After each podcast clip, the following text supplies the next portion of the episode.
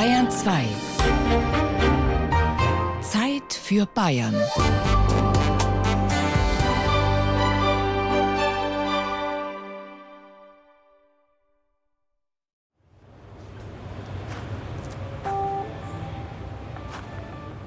Schatzsucher sind in fast allen Geschichten auf eine Anleitung oder gar eine Karte angewiesen, um ans Ziel zu kommen. In diesem Fall ist nur ein wachsames Auge nötig. Der Schatz, dem wir auf der Spur sind, hat die Ausstrahlung eines Mauerblümchens. Er liegt mitten im Münchner Stadtteil Obermenzing und doch versteckt unter einer grünen, leicht hügeligen Wiese. Ein paar Baucontainer versperren zusätzlich den Blick. Nur ein Schild an einem grauen Metallzaun weist auf das Gebäude der Zoologischen Staatssammlung hin. Eine Rampe führt zum einige Meter unterhalb der Straße liegenden Eingang.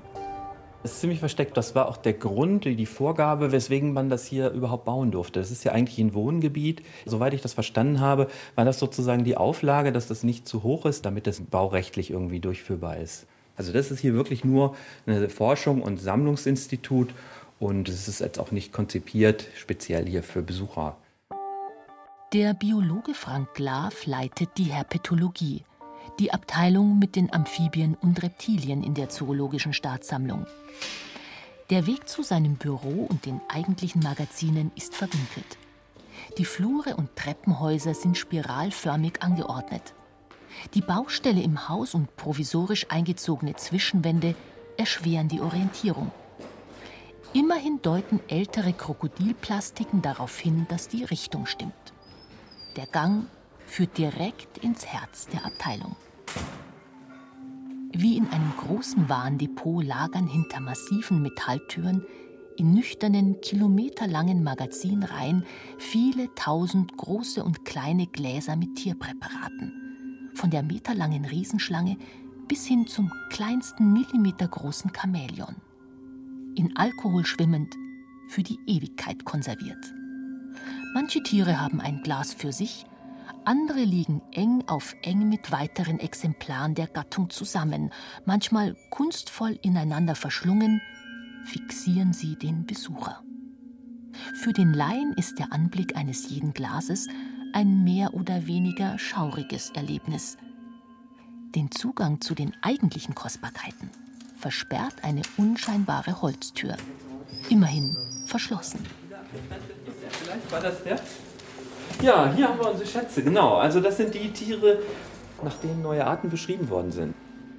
Die anderen Tiere wie Zauneidechsen oder Vipern, sagt er, kann man ersetzen, sollte doch mal ein Glas herunterfallen oder verloren gehen. Wirklich wertvoll sind die Präparate hinter der Holzwand. Es handelt sich um Typusexemplare, also die wissenschaftlichen Referenztiere für eine Art. Das ist zum Beispiel so ein Frosch, der ist jetzt hier von 1817 bis 1820 auf dieser Reise von Spix und Martius gesammelt worden. Man sieht, der hält auch noch, ja, der ist noch existent, also der kann so lange in so einem Alkoholglas tatsächlich überleben. Also nicht überleben, sondern er, er zerfällt nicht, ne? er bleibt erhalten. Und der ist der Typus eben von einer Art, die auch heute noch Bestand hat. Wenn man jetzt eine zweite Art entdeckt, die der ähnlich ist, dann muss man halt entscheiden, welches ist denn die echte Art, die schon bekannt ist, und welches ist die Art, die noch unbekannt ist. Und dafür braucht man solche Referenztiere. Und das sind die sogenannten Typusexemplare. Ja, und die sind hier natürlich auch besonders wissenschaftlich wertvoll und deswegen hier auch separat untergebracht. Wie viele dieser Typusexemplare in der Herpetologie stehen, können weder Frank Glav noch sein Kollege Michael Franzen genau beziffern. Franzen kümmert sich um die Digitalisierung der Sammlung. Er fotografiert gerade eine Alpenbarrenringelnatter, eine Art, die erst vor gut einem Jahr in Bayern genetisch nachgewiesen werden konnte. Dieses vor ihm liegende Tier, ein Straßenopfer, wurde in der Jachenau gefunden. Das ist nämlich genau ein Hybrid aus der nördlichen normalen Ringelnatter und der Barrenringelnatter. Vater Barrenringelnatter, Mutter normale Ringelnatter. Aber Hybridisierung, das ist eben auch ein Thema, das steht bei uns in der nächsten Zeit auf dem Programm. Wenn die am Walchensee zusammen vorkommen, die beiden, und da haben wir Hinweise drauf, dann schreit das natürlich geradezu nach weiteren Untersuchungen. Gehen die sich irgendwie aus dem Weg, gibt es dann eine Nischendifferenzierung. Und da ist hier unser Kandidat natürlich ein schöner Ansatzpunkt dafür. Herauszufinden gilt, ob die gefundenen Tiere sich bereits mit den bekannten Ringelnatterarten vermischt haben, ob es sich also um Kreuzungen handelt. Die Basis für die Forschung liefert die herpetologische Sammlung. Alles, was wir über die Tiere wissen, beruht auf solchen Sammlungen. Und ohne sie könnte man nicht aktuell forschen, betont Frank Laff. Nur anhand von Fotos Arten zu untersuchen und zu unterscheiden, sei unrealistisch. Für ihn und seine Kollegen handelt es sich nicht um Tierleichen. Die Präparate sind vielmehr wichtige Datenträger. Den Grundstein für die Sammlung hat Max Josef I. von Bayern gelegt. Früher wurden solche Sammlungen als Kuriositätenkabinette zur Unterhaltung von reichen Leuten angelegt. Ja? Der bayerische König wollte auch eben so eine Sammlung haben. Das war damals eben schick. Also wer was auf sich hielt, der musste sowas haben. Und dann hat er zwei Leute, einen Botaniker und einen Zoologen, nämlich Spix und Martius. Die beiden sind dann losgeschickt worden nach Brasilien, um sozusagen einen Grundstock für so eine solche Sammlung zu legen. Und die haben dann so eine Reise gemacht, die dauerte mehrere Jahre und haben da auch sehr interessante Sachen dann mitgebracht.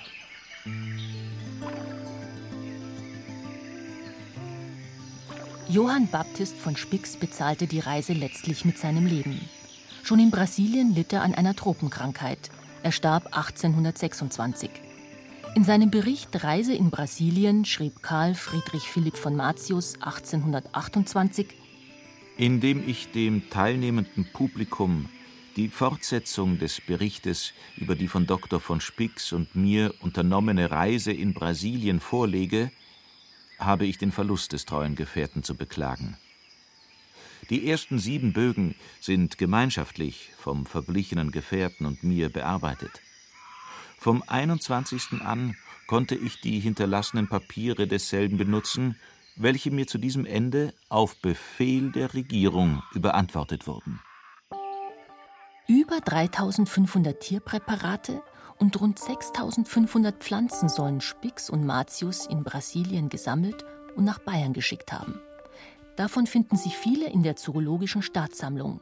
Frank Glav. Was steht hier alles so? Ja, wir haben hier zum Beispiel hier so den Typus vom den Mohrenkaiman. Das ist das größte Krokodil Südamerikas. Die haben dann auch oft so Jungtiere mitgenommen, wie man das hier so sieht. Ja. Das ist also der Typus von dem Mohrenkaiman sieht schon ein bisschen zerfallen aus. Die Schuppen sind schon abgefallen, die oberste Schicht.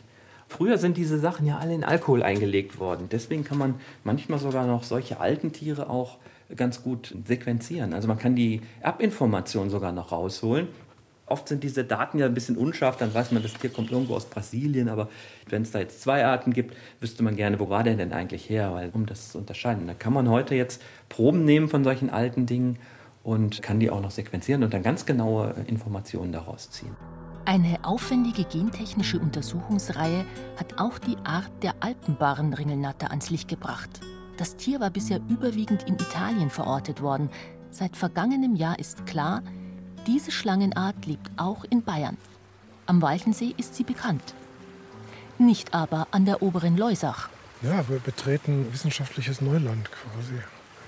Also wir versuchen jetzt eine Ringelnatter zu finden und die zum ersten Mal zu beproben. Bisher haben wir nur Fotobelege von hier, die darauf hindeuten, dass also hier sowohl normale Ringelnattern als auch Alpenringelnattern sind. So, aber das sind eben nur Fotos und man kann sich da auch irren und so. Und wir haben die Tiere noch nie in der Hand gehabt, geschweige denn eine genetische Probe zu haben. Und die versuchen wir jetzt zu kriegen. Also vom Walchensee hatten wir ja schon Material, genetisches Material. Und da kennen wir uns schon so ein bisschen aus, aber hier kennen wir uns noch gar nicht aus. Wir haben nur eine Idee, wie es sein könnte. Also pirscht der Biologe Michael Franzen hochkonzentriert an der Leusach entlang. Den Blick ins ufernahe Gebüsch gerichtet. Auf ein Rascheln horchend. Die Schlangen lassen sich bitten. Lange Zeit sieht es mau aus. Urplötzlich hechtet Franzen ins Unterholz. Da musst du aber zweimal hingucken. Obwohl die ganz offen da lag. Da ist ein Ast. Nö, ist kein Ast. Ist eine Alpenbarrenringelnatter, Hybrid, irgendwas, keine Ahnung. Stinkt. Ist eine Ringelnatter, stinkt. ja, ist schön. Ne, da sind wir jetzt hier tatsächlich noch erfolgreich gewesen. Schön. Also bis hier, abgesehen von dieser intensiven Färbung, ist es eigentlich eine südliche, eine Alpenbarrenringelnatter. Und hier vorne sieht es eigentlich eher nach, nach normaler Ringelnatter aus. Gewissheit bringt nur eine DNA-Probe. Michael Franzen hält das Tier direkt hinterm Kopf, damit es nicht beißen kann. Mit einem Wattestäbchen nimmt er vorsichtig eine Schleimprobe aus dem Maul und fotografiert die Barrenringelnatter. Das alles lässt die Schlange widerwillig, aber ohne Gegenwehr über sich ergehen. Sobald sie wieder festen Boden unter dem Körper spürt, entschlüpft sie blitzschnell in die Freiheit.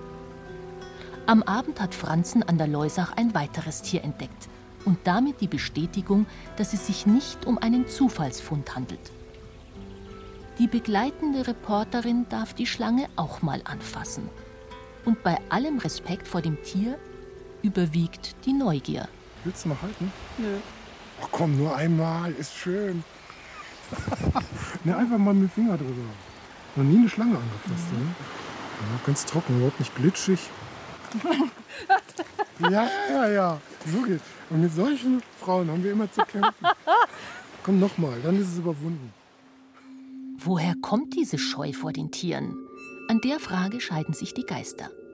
Auch in Brems Tierleben heißt es ja nicht besonders schmeichelhaft. Seid klug wie die Schlangen und ohne falsch wie die Tauben. Dieser Ausspruch ist in doppelter Hinsicht unrichtig. Am unrichtigsten aber, soweit er sich auf den Verstand der Schlangen bezieht. Denn dieser ist so überaus gering, dass sich außer dem bereits im Allgemeinen mitgeteilten kaum noch etwas Besonderes hierüber sagen lässt. Wahrscheinlich tut man den Schlangen nicht Unrecht, wenn man annimmt, dass sie unter den tiefstehenden Kriechtieren die am tiefsten stehenden sind. Sie sind nicht bloß stumpfsinnig, sondern, wie bemerkt, auch stumpfgeistig. Biologe Frank Glav hat seine eigene Theorie. Basierend auf seinen Erfahrungen, die er im Laufe der Jahre bei seinen Forschungsaufenthalten in Madagaskar gesammelt hat. Die Menschen haben schon immer versucht, Erklärungen für bestimmte Beobachtungen zu finden, um die Welt in gewisser Weise zu sortieren. Heute, sagt er, verfügen wir über das Wissen der Evolutionstheorie. Aber damals musste man halt mit dem Wissen, was man hat, irgendwie die Welt sortieren, die Welt irgendwie einordnen und da einen Sinn reinbringen. Und da wurden Geschichten erfunden, Geschichten weitergetragen. Das kann man ja über Jahrtausende verfolgen in allen Kulturen, ja, wo man schriftliche Dokumente hat. Gerade die Schlange fesselt die Menschheit und das schon immer. Schon der bloße Anblick der bein- und lautlosen Jäger, beispielsweise auf Bildern, weckt bei den einen Furcht und Abscheu, für andere wiederum strahlen die Reptilien etwas Geheimnisvolles aus. Sie können klettern, schwimmen, scheinbar fliegen, blitzschnell auftauchen und wieder verschwinden oder zuschlagen. Sie sind für die meisten Menschen schlicht unberechenbar. Und dennoch, in der Kultur der Aborigines ist die mystische Regenbogenschlange die zentrale Gestalt der Schöpfungsgeschichte. Im Christentum hingegen verkörpert die Schlange das Böse, Sie verführt Eva im Paradies. Sie steht für Überheblichkeit und Ungehorsam, Stolz und Hochmut. Das Verrückte ist, in Madagaskar gibt es keine Giftschlangen. Also es gibt keine Schlange, die für einen wirklich tödlich wäre. Und trotzdem haben die Leute dort eine furchtbare Angst vor Schlangen. Also viele Chamäleons und Schlangen und auch manche Lemuren, die sind mit negativen Bedeutungen aufgeladen, dass sie irgendwelche Vorboten für irgendwelche Unglücke sind. Und so wie das bei uns auch war, wenn man an den Feuersalamander denkt, der dann Feuer löschen sollte oder was weiß ich. Also viele unsinnigen Dinge, die so aus so einem Aberglauben resultieren. Und die gibt es dann noch. Die gab es bei uns in Europa auch. Darf man nicht vergessen. Das ist noch gar nicht so lange her, dass die Leute auch ähm, Kröten alle möglichen schlechten Eigenschaften untergejubelt haben. Das hat sich auch geändert. Heute steht man den Tieren ja viel positiver gegenüber. Die beiden Schlangenforscher Glav und Franzen sind von klein auf fasziniert von den Tieren. Trotzdem haben sie den Respekt vor ihnen nicht verloren. Michael Franzen erzählt bei dem Besuch in der Herpetologie von einem nächtlichen Erlebnis mit einer Sandboa, die lebte in einem Terrarium und eines Tages gehe ich nachts durch die Wohnung und da sehe ich, wie sich vor mir was windet im Flur. Und da habe ich mich erschreckt. Das war fürchterlich. Ich habe richtig einen richtigen Adrenalinschub bekommen. Das war eben so im Halbdunkeln konnte man da so einen kleinen Schlangenkörper sehen, der vor mir versuchte, sich wegzuwinden, aber nicht so richtig auf dem glatten Boden, nicht so richtig von der Stelle gekommen. Da war diese blöde Sandboa ausgebrochen. Da ist mir das Herz in die Hose gerutscht, natürlich. Diese ambivalente Beziehung des Menschen zur Schlange, einerseits die Faszination, Andererseits der Ekel und die Angst hat zur Gründung der Herpetologie beigetragen. Stichwort Kuriositätenkabinett.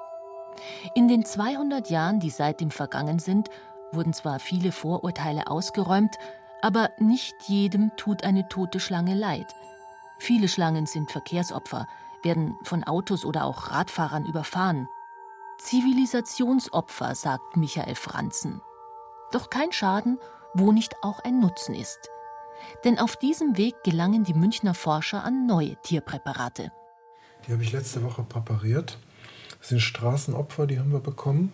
Und da ist vielleicht sogar der erste Nachweis von einer westlichen Barrenringelnatter, die in Frankreich vorkommt, im Rheineinzugsgebiet, für Bayern dabei.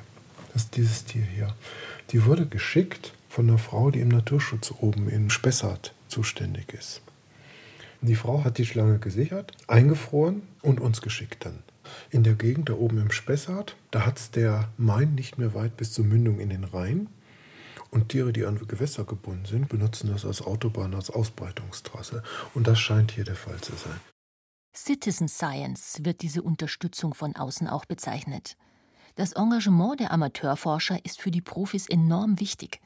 Ohne sie würde die wissenschaftliche Arbeit deutlich langsamer vorangehen, würden manche Entwicklungen vermutlich auch gar nicht bemerkt. Und so hat der Hobbyschlangenforscher Otto Assmann maßgeblich dazu beigetragen, dass Würfelnattern und Äskulapnattern im Donautal eine besondere Aufmerksamkeit zuteil wird. Er wohnt in der Nähe von Passau und freut sich über den Besuch aus München. Herr Assmann. Hallo.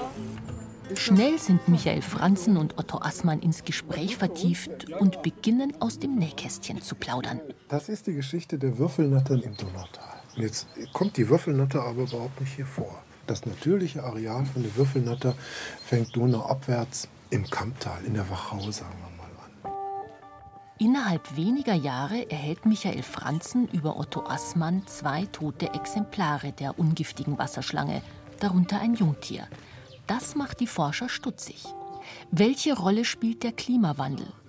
Sollte sie die Donau flussaufwärts gewandert sein und am Ende doch in Bayern langsam heimisch werden? Oder lässt sich eine ganz banale Antwort finden, nämlich, dass die Tiere schlicht ausgesetzt wurden? Alles schon vorgekommen, sagt Franzen. Eine genetische Untersuchung sollte die Lösung bringen. Die Würfelnatter ist vor nicht allzu langer Zeit mal umfassend phylogeografisch, phylogenetisch untersucht worden. Also ja, wir haben dann noch gezielt bei den äh, österreichischen Kollegen noch Proben aus den nächstgelegenen Populationen hier im Donautal, aus der Wachau noch Proben bekommen. Und dann zeigte sich, dass man nichts sagen kann. das, das, war wirklich so. Also die ließen sich nicht wirklich gut einer Population zuordnen. Ziemlich unbefriedigend. Und doch bleibt es spannend herauszufinden, was es mit der Würfelnatter im Donautal auf sich hat, ergänzt Otto Assmann. Wir sammeln halt die Fundpunkte und vielleicht kriegt man irgendwann mal ein Bild zusammen, dass sich das Puzzle zusammensetzt, dass man weiß, jetzt haben wir es eigentlich, warum die hier so verteilt vorkommen, wie die da überleben konnten oder wie die sich fortgepflanzt haben. Gerade dieses Jahr habe ich zwei Meldungen von Würfelnattern. Insgesamt sind jetzt sechs Meldungen aus dem Raum da, aber aus ganz verschiedenen Ecken. Also das ist das Erstaunliche eigentlich dran, was mich verblüfft.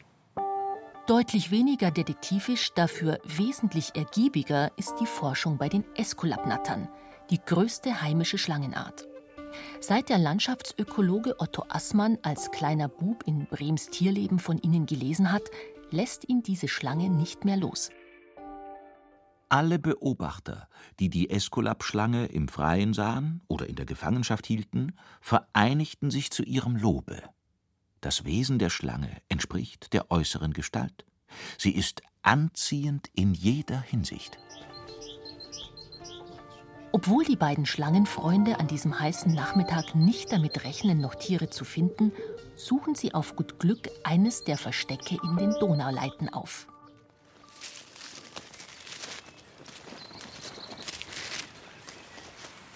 Dann haben wir noch hier so als Struktur, als Quartier was angelegt für Eskulapnatter, für, aber für Ringelnatter auch. Ich sehe gerade, da fehlen Steine oben drauf, da war jemand zugange. Die beiden decken einen mit einer schwarzen Plane abgedeckten Holzstapel auf und greifen zu. Ich halte fest. Warte, warte, warte. So, jetzt. Na, so ein schönes Tier. Wie Ja, ein stattliches Männchen. Man muss wissen, mit wem man unterwegs ist. Toll, toll. Es bleibt nicht bei dem Männchen. Sie entdecken in dem Stapel auch noch ein zweites Tier, ein Weibchen. Doch die Freude schlägt schnell in Bestürzung um. Otto, Oh, Scheiße. das stinkt. Wie war das? Da hat da irgendein Idiot eine Schlange umgebracht. Wenn sie wenigstens ein Tier gefressen hätte, aber das schaut verdächtig aus. Ja, ich habe das eben gerochen. Ich roch nach Verwesung irgendwie. Und das, ja, das ist traurig. Jetzt.